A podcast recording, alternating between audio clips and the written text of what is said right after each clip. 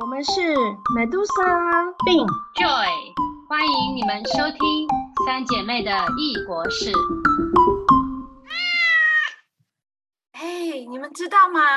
今天是国际博物馆日哎。哦，今天哦，博物馆去都可以看免钱吗？大部分是是这样子啦，因为我们不是每一天都有一个国际叉叉日吗？我上次还看到有一个国际场景披萨日什么的，好像有珍珠奶茶日、真奶日，对。所以国际某某日呢，其实是一个嗯，为了给那个行业或那个东西的爱好者一个可以发挥的名目，这样。那国际博物馆日其实是一九七七年，哇，已经快五十年了。然后可能是他们那一年的 IACOM 就是协会的大会，就是在五月十八日，所以他们就在那一天设。其实博物馆为了要让大众更接受它，它每年都出了一个，就哦，今年的文化博物馆日，我们的论坛或我们的活动要朝这个方向前进。像去年就是博物馆的未来恢复与重塑，还有什么致力于平等的博物馆多元与包容，类似这样一个主题啦。对，然后可能就是提醒全世界的博物馆啊，你也可以在这个这这就是一个趋势啦，一个对对，比如说什么博物馆与文化景观。与社会和谐，甚至有一年是博物馆与旅游业，好，还有一年的主题叫做博物馆与青少年的，就是提醒说大家今年要做做这个功课哦，这样，嗯嗯，呃，所有的博物馆也会在今天干些什么事来反映啊。最简单粗暴的方法就是今天博物馆不收钱，所以以前我每次的国际博物馆日，我都会去看个两三个比较贵的。是呢，最近几年博物馆他们的这个行销宣传预算或者嗯，就是花样多了以后呢，就不会只是干这么简单的事。所以今年呢，我也报名了我们家附近的两大博物馆，就是台中的科博馆跟那个国美馆。不过他们会把它放在五月十八的前后周末。所以呢，这个周末我就要去两个博物馆参加很多好玩的事情，真好。哪些事情讲来听听？比如说有一个行程呢，就是从科博馆走到国美馆，有一个 guide tour。这两个馆其实是台中最大的国立的博物馆嘛。刚好又是在一条线上，它刚好是原道的一左跟一右，所以走过去呢，其实都不用走大马路，然后就会从科博馆看了展览，做了解说以后呢，沿路在走的时候就讲这边的地貌啦，或者这边的植物啦，或者这边的一些艺术品啦，然后走走走就走到了国美馆，参加国美馆的活动跟看国美馆的展览，这就是他们两馆。然后到了国美馆还有别的活动，比如说什么几点打卡可以换礼物或者换手作的一个课程这样。那当然，其他的很多的美术馆，他们都会各自派出各自的活动。比较正规严肃的，就是研究型的博物馆，或者是说这种官方性的博物馆，一定会有一大堆大部头的讲座啊、演讲啊，这个你们知道的，就是学术性的。既然你都讲到博物馆日，那我就来讲讲我印象当中比较深刻的去过的博物馆，好不好？通常我们喜欢的度假方式呢，通常就是会选在风景优美的地方。可是通常就要见假，所以我们一定会去当地的博物馆。那我自己比较喜欢的博物馆的类型是长明历史，就是说是当地人日常生活方式的展现。我很喜欢的一个博物馆是在荷兰的，叫做 Zuiderzee Museum。呃，Zuiderzee 就是南海。对，那它其实是哦，因为他们那个时候呃要建立一个大坝，因为荷兰不是治水很有名吗？大坝盖起来以后，它就从咸水变成淡水了嘛。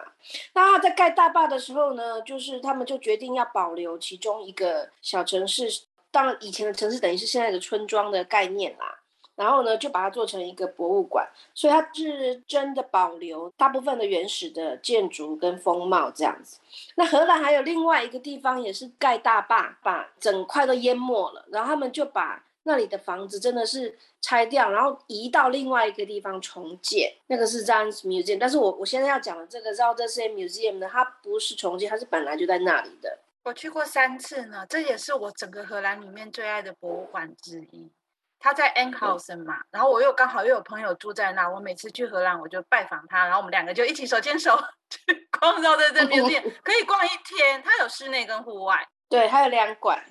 哎，就你没去过吗？没有。我觉得很神奇的地方就是，第一个，你入博物馆你要坐船去，对不对？就已经让你觉得很期待了。就是你停车或者下火车以后，你要搭他的那个渡轮去，基本上就是原始的那个村的那个街道嘛。渔村，对，然后它就会有各种商店啊，比如说有小学教室啊，有药局啦，还有什么你记得糖果？店，然后它还有就跟所有嗯的欧洲小乡村一样，它中间有一个教堂，而且礼拜天早上还有礼拜。嗯，我们去看过很多什么主题公园，会有人扮演那个当时历史生活，可是这个地方没有让你感觉很假。本来那个生活的历史跟那个物件都一直都在那里嘛，就是让你进去以后呢，你就会完全进入到那个情境里面，然后就会去学习当时的人，这么很简单的日常生活的怎么煮饭呐、怎么做什么事情，就是会有很多细节的。我很喜欢去看的博物馆，就是用这种细节的，当然还有解说，可是它有更多的是那个物件带你真实回到那个当时的情景。对我印象深刻有几个小的点，就是我每次去的时候，它有一个在一个那个有小运河的草丛边呢，就有一个正在烤鲱鱼的，我不知道你有没有印象，就是它有几个烤箱，然后随时都在烤鲱鱼。然后你走过去，远远都会闻到那个鲱鱼香，可是它是用非常非常传统的炭烤法在烤，就它有嗯真正那个年代怎么烤鲱鱼的这个工具跟就是小屋子，然后就会有一个穿着嗯那个年代那种工人的人呢，他就一直不断的烤，一直不断的出炉，然后你就得在那边等他的，就像你等。面包出炉一样，就是你要等鲱鱼烤好出炉，然后就二欧元，每个人都在那里边买边吃，还是一欧元忘了。然后你记得这个画面嘛？然后它旁边很多的羊在走来走去睡觉，就是真的就跟所有荷兰的嗯村子一样。可是其实它是一个非常有管理的博物馆，所以可能那些羊呢、嗯也算是活展品，而且有被好好的管理，对不对？你有没有，印象？我印象最深刻的是那间药局啦，就一大堆大头，因为传统的荷兰的药局其实就是有点类似草药嘛，我说传统的啦，对不对？对，然后它它当然从过渡从草药进展到现代的药啊，我进去以后，我现在想起来了，就是那个《哈利波特》里面那个卫斯理 Brothers 不是开了一间店卖那些神奇药水，对干妈点之类那种感觉，然后很多小抽屉有没有？然后每个抓出来，每个抓出来这样子，这种药局的概念跟它的装潢啊，其实不是只有在这个村子，就是大部分荷兰很多历史比较悠久的药局都还是这样子的吧，有点像是我们的中药铺，有没有？可是他们的药局啊，就是说以前的荷兰的或者是欧洲，其实他们的那个 mark 店招啊，其实是一个大头，然后那个大头可能会有什么吐舌头啦，或者是眼睛翻白啊，就是一副生病样，而且每一个大头都长得不一样，你记不记得？所以它这个店里面有一个区域，就是展现了几十个这种大头，应该就是别的地方拆迁啦，或者是怎么样留下来的展品，他们就把它全部收集在嗯这里。所以我觉得他不是只是留他原来那个村子而已，其实他留了整个那个爱色湖，爱色湖怎么念我忘了，o m e r 就是被嗯淡水化的这个内海呢，以前的生态，他们其实很多地方都拆下来或者已经消逝的，因为它真的是个集博物的话，里，嗯然后除了那个药局以外，我还有一点印象，就是其实他们不是有很多演员吗，他们真的就会扮演那个时代的人的角色。其实就嗯跟你刚刚提到主题公园很像。其实博物馆跟主题公园差异的地方是，他会很在乎它传递的讯息跟它的演示展现是不是真正的符合事实。因为嗯博物馆它是有一个公信力的，所以虽然你看到的都是演员，然后他们就是穿着那个以前那种有没有有点像修女袍那种，就是黑白服的那种荷兰早年没有，就是戴珍珠耳环女孩啊，那个那种衣服啊。对，可是人家是阿桑阿嬷。我走进一个房间，有四个阿嬷，一副好像在那边打牌样子。他们在玩的游戏就是以前的游戏。然后你开始跟他们聊天的时候啊，因为那时候我是跟荷荷兰朋友一起去，所以他就跟他们讲荷兰文，因为他们有可能真的不是每一个人都能讲英文。所以当你开始跟他讲荷兰文呢，他们就会用他们自己的角色跟你说哦我们在干什么哦，比如他们就开始为我们介绍这位吴婆婆，她家里是干嘛干嘛的，然后她小孩现在去上课了，所以呃她可以到我们家来喝杯茶之类的。然后另外一个人就会说哦我今天泡的茶是什么什么，他们就是真的演他那个角色给你看。然后最有趣是他们一定会给你展现当年荷兰的床 有多小，对，嗯 你处理的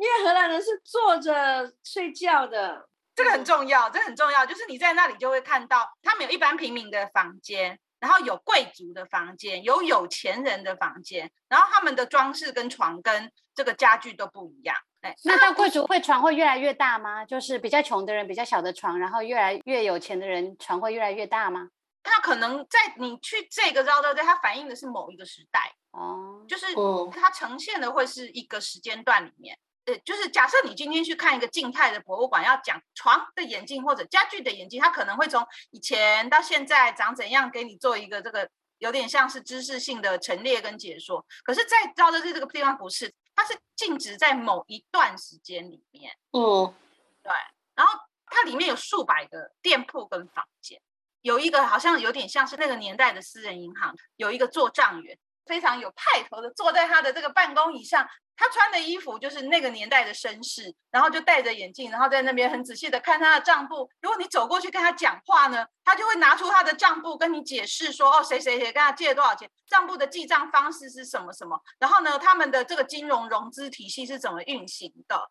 当然，其实他们也有说明牌，也你也可以去网站或哪里资讯收集。可是他们呢，呃，有可能是给游客或小孩子教育用。你看他这个传递。用非常非常就是生活的形式给你看，可是我觉得他们应该所有讲的东西跟演的东西都是经过设计跟演练，而且是有脚本的，因为博物馆是不可以传递错误讯息的。所以这工作很棒哈，去当一个角色扮演的导览员这样子，我觉得对对对对对啊，就也没有去过，好可惜。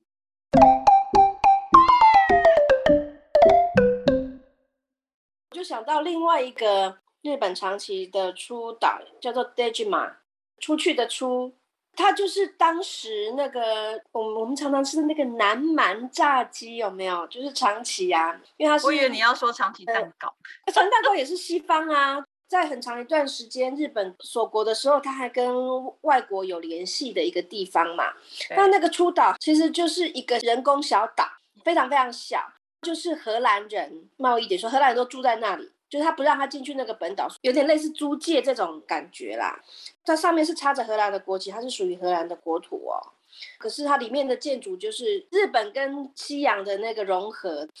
我们当然知道有这个岛，可是你真的去到那里才知道说，哦，在荷兰人或者说葡萄牙人在全球的贸易上是占的非常这么小的小岛。占了一个这么重要的一个象征的地位，因为有很长一段时间，这个是日本唯一面对世界的窗口，就是这一个小岛。它有什么让你有印象很特殊的地方？它是一个扇子形状的小岛，大概只有一百九十到两百多公尺长，这样一个小岛，它就是基本上就是一条主要的街，里面就是商社的住宅啦、仓库啦、米店啊、小餐厅啊，然后还有浴室。反正就是买卖的那些商店，然后还有那个贸易的人员住的地方，这样子。那他以前就是真正的给这些外国人住，可是后来很久很久的时间就不是这个用途啦。对，它是两千年很晚进才日本那长崎市政府才把它修建成博物馆，所以其实中间过了很长时间的考据嘛，所以它不是原始的房子，它是重盖的，它是根据历史、根据考据，当然是很严谨的重建啦。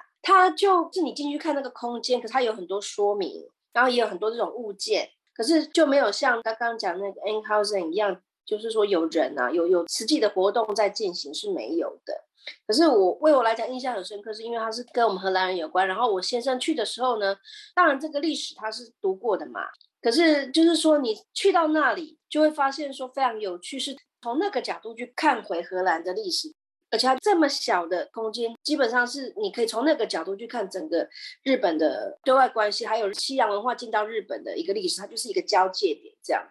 这种就是现地的博物馆，它最好玩的地方就是说，因为你在那个地方，你会被引导进去当年，嗯，曾经在这个这块地上这个建筑里面发生的事情。你你看事情的角度跟你收取的知识其实是定格在这块地方或者这个时间发生的事情，而不是说我们每次学东西都是用一个广义的从上而下看到一个什么那种大的，或者是抽出来他者的身份。所以我觉得这种博物馆我也很爱。对，可是我觉得做的好不好也是有差啦，因为你也可以说就是把当时的一些物件跟建筑收集陈列嘛。可是做的好博物馆是他会告诉你。这个物件或当时是为什么是这样，然后它的那个历史的意义、它的影响，就是从这些小物件日常生活去放大看整个世界的变化。哎，像那样那么长的时间啊，荷兰人他们又不能到那个日本本土，就是人日本本土人跑来这边跟他们做生意，所以虽然房子盖的也好，也有厕所，也有商店，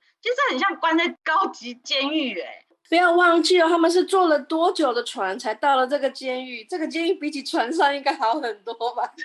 说到那个船上也是监狱在监狱，我忽然想到阿姆斯特丹，它有一个航海博物馆，最有名的展品是它就在博物馆的后面码头停了一艘，就叫阿姆斯特丹号。那艘船呢是以前荷兰东印度公司曾经最远也有开到台湾来的，他用他的龙骨重置了一艘船。然后那艘船其实是那个航海博物馆的一个大展品，你可以登上那艘船，从甲板，然后那个船长的卧室。到最下层仓库，然后那些船员睡的地方，嗯，其实你可以想象，你其实是登上一艘船，可是那个船里面其实复制了那个时候荷兰东印度公司远洋它的那个生活的空间。跟我一起去的是我那时候的荷兰同学，很年轻的，他都不肯跟我下到最下面，因为那里面他告诉你的故事是说，以前的船员呢，在这里面啊，船上又有鼠疫呀，然后又会有什么上面虐待下面呐，然后他们一航行都是超过一年呐，然后中间好几个月都不能上岸呐，就像你刚刚说的，像个监狱一样。监狱。对，他说他从小就来过这个船，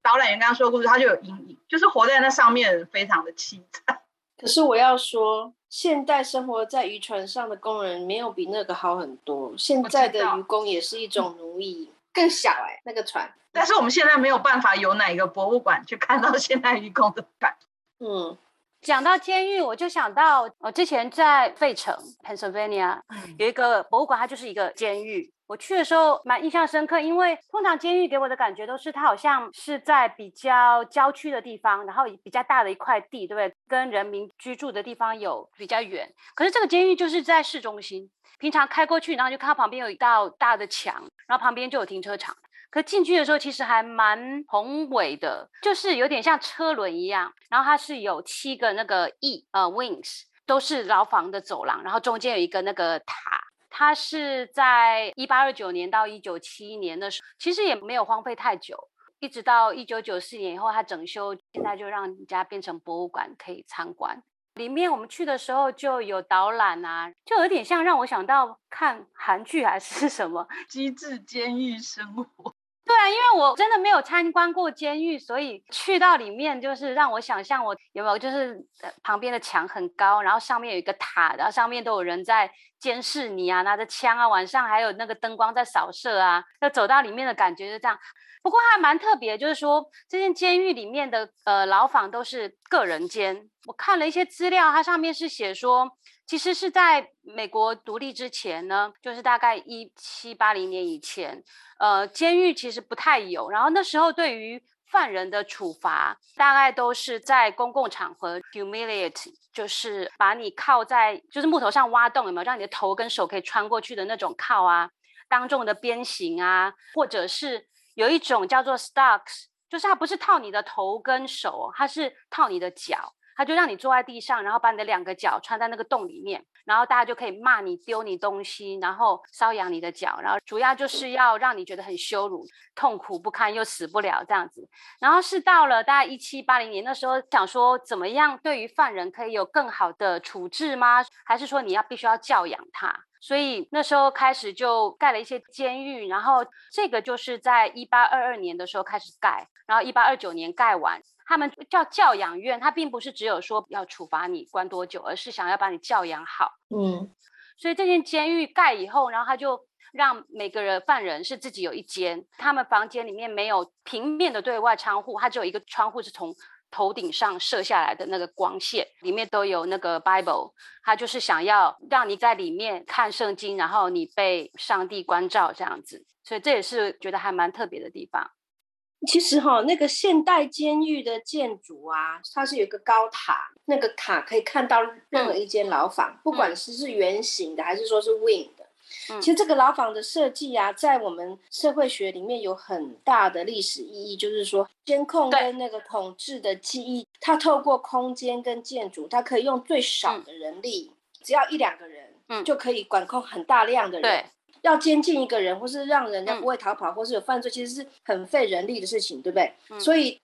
它重点不在于你可以看到他，重点是让那个牢狱的人知道你在被监控。所以，哎，这是不是妇科里面在那个什么规训刑法里面讲到？对，他就是有讲到，就是在这个十九世纪的刑法的改革，对罪犯本来是从我刚刚所讲的对你的肉体的伤残啊，或者是对你人格的羞辱的控制，对，而转换成牢禁，而且是监控，因为它不是集体行动嘛。对，所以它其实是有两个，一个就是说，当然是身体的控制，但是更重要是你的那个 mind 的控制，然后让你去 correct yourself，嗯，去监控你自己。你刚刚讲了一个词，就是说它基本上是矫正跟教改，对，这样。这已经跟 博物馆没有关系。有啊，这是一个博物馆啊，所以这间它的名字叫做 Eastern State Penitentiary，东方州立教养院，它并不是叫 jail。嗯，哎，现在这个博物馆它是收费的吧？它是收费，可是收不多，大概十多块钱。然后它还有导览，有的是就是现在一些艺术家，然后利用那些空间去做一些展览，也有曾经在里面他们在牢房里面唱歌啊，然后把它录下的声音，然后甚至也有呃有一些是已经出狱了，然后再去访问他一些声音档，就是当初的一些回忆。嗯，我知道万圣节的时候这边会开放成有点像鬼屋一样，然后这个地方。人家传说闹鬼，然后所以就是有一些纪录片去那里拍啊，或者是杂志评选为什么全美第几个大闹鬼的地方，然后就开始有一些传闻说什么有些人半夜特别去那里就拍到什么以前的鬼魂啊，典狱长在那里走来走去啊，或者是有些人因为在里面自杀，然后就出不来，然后一些锁就一直坏掉，然后你怎么样换锁它都怎么样坏掉，是因为里面的鬼把它破坏了啊？这会不会增加它的这个吸引力啊？会啊，当然啦。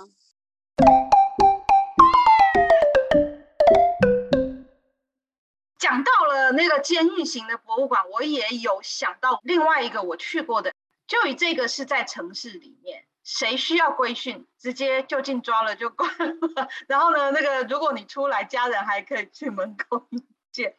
但是呢，我去过的那个是一个流放型的监狱，它是在被称为世界尽头的地方，是南美洲最南最南边的火地岛，它是全世界最靠近南极的陆地。费城监狱是中间一个打七个亿，对不对？对，我去的这一个是五个亿，就它也是就是正中间，塔没有很高，然后伸出五只爪。对，我在查资料的时候说，费城这个监狱，它建了以后变成很多监狱建筑上的模型，所以你们那个会不会就是从这里学的啊？哦，有可能，因为南美洲的这一个就是二十世纪初期，就是一九零几年的，它有点像台湾的绿岛，就是专门收重刑犯跟思想犯。其实你真的流放到那里以后，你要再见到家人，你要再回到你原来的地方，是很遥远，很遥远。现在我们进去参观的时候，那个五个亿里面呢，只有一个亿它是留了原来的样子，然后其他四个亿它都做了不同的展示。嗯，有有的就像你刚刚讲，展示当时他们怎么住在里面，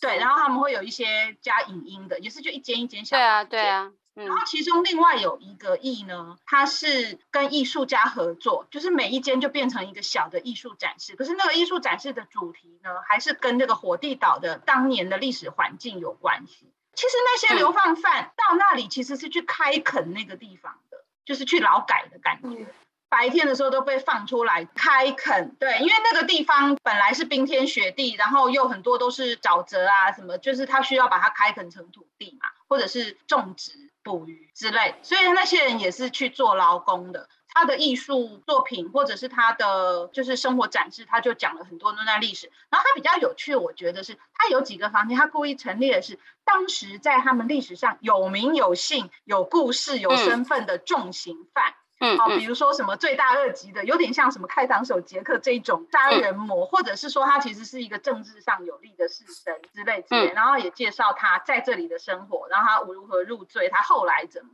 了？我对阿根廷的历史并不熟悉，而且那些人我也不认识。他的管理可能不会像在费城那么的严格，是因为你就算逃逃不出去，你也回不了家，很遥远。对对啊，然后附近都是冰天雪。很有趣的是，你如果在乌斯怀亚的街上纪念品店买纪念品，它除了企鹅，然后就是那个最南方的灯塔是它的这个比较 icon 的以外，哈，它有很多就是穿这个条纹服的公仔啦，或者是用这个条纹服做的一些搞笑的画面啊。这是我唯一看过把监狱或这种官人比较负面的东西做成喜剧型纪念品的地方。并所以你刚刚讲，然后那个整个岛就是一个监狱吗？还是说它叫做火地岛？其实它是一个很大很大的区，它是整个南美洲大陆的最南端，它有很多隧岛啦，接近南极的地形已经有点破碎了，但它不是一个孤岛。哎，有一个岛的监狱我很想去，可是悬念没有去成。就是那个南非开普敦的专门关政治犯的 Robin Island，然后曼德拉还有那个那些政治犯就是被关在那里。可是我好像有电影就是演那个，对不对？对，就是那个麦特戴蒙跟摩根费里曼演的，叫做《Invictus》，台湾可能翻成打不倒勇者。嗯，它里面有个很重要的桥段，就是曼德拉安排整个球队的人去岛上参观这个监狱。他是在参观监狱过程中，这个麦特戴蒙演的队长，他才开始跟黑人白人的这个过去历史和解，就是那一幕让人家印象很深刻。那这样会不会以后有人去参观 Robin Island 是因为那部电影，不是因为历史？有可能。对，我就是看了那部电影才认得那个岛的。然后我很想去看的是，我有买一本书啊，是在讲当时，因为他们都是政治犯为主，他们其实是知道为什么会关在这里，他们坚持不肯那个，有的时候那个政府会给他说，如果你怎样怎样，我就放你出来，可是他们也不愿意承认自己的错，什么就是政治良心犯。里面有提到说，他们在里面要这么长的时间，要维持生理跟心理的健康呢，他们就用踢足球。嗯，因为踢足球，第一个当然你锻炼身体，对不对？嗯。第二个，其实足球是一个非常民主的运动，就是他们把里面的狱卒，他们都是中老年人，分成组，然后他们会有一个比赛，所以就是用这个那么简单的游戏跟运动来让他们相信自己还能够过正常的人性的生活。在这么艰苦的环境，甚至像那个集中营里面也是一样，人就会想到一个办法来让自己的心智跟你的身体都能够维持到一个可以生存的状态。这样子，我记得 Robin Island 他的导览员就是当年曾经被关在那里。那那个岛我也是，南非真的很难到。我终于去了一趟以后呢，第一天就跑去港口买了票。而且你要排队排很长哎，要进去。然后呢，他买了票以后，他说后面风浪大不开了，那我就买第二天的。结果第二天我去的时候又风浪大，他说你只能退票。可是我因为再过两天就要走了，所以我真的我那一天就在他那个港口，他的港口其实已经改成了一个三层楼的呃展示馆，他其实也讲了那个历史，就是监狱啊，或者是民主运动争取自由的历史。可是你看那些照片图文，跟你真的到那个真的被关的地方是不一样的。可是那个岛，我就觉得真的不是你能说来就来说走就走的地方。对啊，我我们也是待在 Cape 就那几天，每天都要去，然后都没办法，就是对，每天都去港口问，然后我还已经买到票，我多嗨呀，就是。然后我就把那个三层楼的这个展示馆看了一遍又一遍，坐在那边，超级心里不甘愿，想说他会不会忽然等一下说要开了，我一直坐在那里都不肯走。嗯，这样就让我觉得我去的那个监狱实在是太方便了，从我们住的地方开车过去大概十分钟就到，逛完以后就在隔壁就可以吃早午餐。可是这样有好有不好啊，你就不觉得说你好像到了一个很 valuable 的地方去这样子？像这种监狱，它为什么都盖在一个很难逃脱的地方？像台湾的绿岛嘛，当年也是这样，就是天然的，就是就算你逃出了我人的控制范围，你也逃不出这个空间嘛。对啊，就像这监狱，人家说你越狱的方法，除了翻墙出去以外，有些人可以挖地道啊，岛再挖出去也也挖不到哪里去啊，对不对？你还是逃不出那个岛。哎，但是我要跟你说，你讲到逃不出去这件事情呢，我就要讲另外一个岛。现在也是博物馆了哈，因为我们今天主题讲的是博物馆，所以我们讲的是可以参观的监狱博物馆，对不对？我想你们应该都读过一本著名的小说哦，《基督山恩仇记》。他就是被关在一个岛上，关了十几年，然后呢，他用了一个方式，最后还是逃出去了。有谁记得他是怎么逃出去的吗？因为他那个报仇的过程是有一个他隔壁的。哎，老人，嗯，就是他好像知道什么基督山的宝藏，嗯，那个老人教了他很多的东西，给了他很多的知识，还把宝藏的地点告诉他。后来这个老人死了，然后他们两个中间挖了一个洞，哦，他假装成他的尸体吗？对他被丢到海里面，他就是已经准备好，然后割开那就是包他的布，然后游到岸上，然后转身变成了基督山伯爵，开始了他的复仇大业。这让我想到，你们有看过《鱿鱼游戏》吗？嗯不是也是在一个岛上，好像在监狱里面，然后他们不是也是从海里这样游出去吗？因为《基督山恩仇记》这个很多人都会用它的梗，但我要说的是，上面的那个岛是真正有那个岛，而且它现在也是博物馆。哦，它在法国南部的马赛的外港，叫做 if i f 如果它叫做伊夫岛，然后你真的可以从马赛港搭船到那里，在岛上呢参观它岛当年是监狱长怎样，怎么关人。不是，我要问一下，就是说真的有这个岛，那个岛真的有监狱？对。所以这个博物馆是伊夫岛的监狱博物馆，不是基督山恩仇记博物馆。不是，但是他卖这本书的各种语言版，而且他有一间还给你讲这个故事，可是他根本没有关过这个人，他是大众马编的。就大众马，根据实际有这个监狱岛的故事编出来的啦。历史本来就是一种不断的再创造的过程。嗯，它号称是法国最难逃脱的监狱。其实我跟你讲，我觉得比起那个 Robin Island，或者是比起我刚刚讲那个火地岛的监狱啊，我没有觉得它那么难。你真的在那个岛上啊，往回看，你就会看到马赛的海岸，它没有那么遥远，它大概搭船十分钟，就这样都可以游回马赛了。但是它的名气显然远远大于其他的岛。感谢大众吗。哎，结果今天我们只聊了两个类型的博物馆。哎，我们要不要开展一个系列啊？还有好多好多博物馆还没有聊呢。我脑筋出现了至少几十个博物馆，都很有特色。好 发展成一个系列，那期待下次再跟大家分享喽，拜拜。好，拜拜。拜拜。